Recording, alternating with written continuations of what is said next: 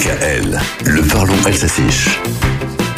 Pinondre, une pensée pour notre ami Adrien Fenorp, décédé subitement le 17 mai à 71 ans. C'était le dernier pêcheur professionnel du Rhin, der letzte Fischer Ufemri, à qui je dédie cette chronique aujourd'hui, le jour de ses obsèques à Balgo. Au cours de sa longue carrière, Adrien a sans doute dû en voir des choses dans le Rhin. D'un fleuve à l'autre, on se transporte ce matin dans la Dordogne. Fertile et Saflouz, fertile à port. La Dordogne, fleuve ou rivière, le débat reste ouvert. Toujours est-il que lundi, c'était alerte à Bergerac, quand des témoins ont déclaré avoir vu quelque chose comme un crocodile dans l'eau. Un crocodile in Dordogne. On avait bien l'orque dans la Seine l'an dernier, à Schwarzwald. Souvenez-vous. Du coup, la ville de Bergerac a publié un message sur Facebook appelant à éviter le secteur du quai Garriga, fermé à la circulation.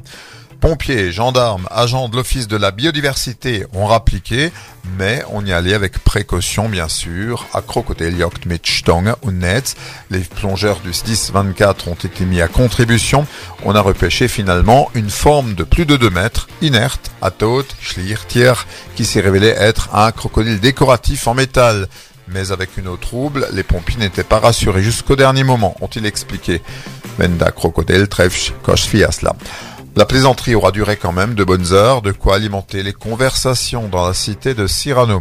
Tiens, à Toulouse, c'est un crocodile sculpté dans un tronc d'arbre qui a surpris les promeneurs le long de la Garonne récemment. Un crocodile dans l'île.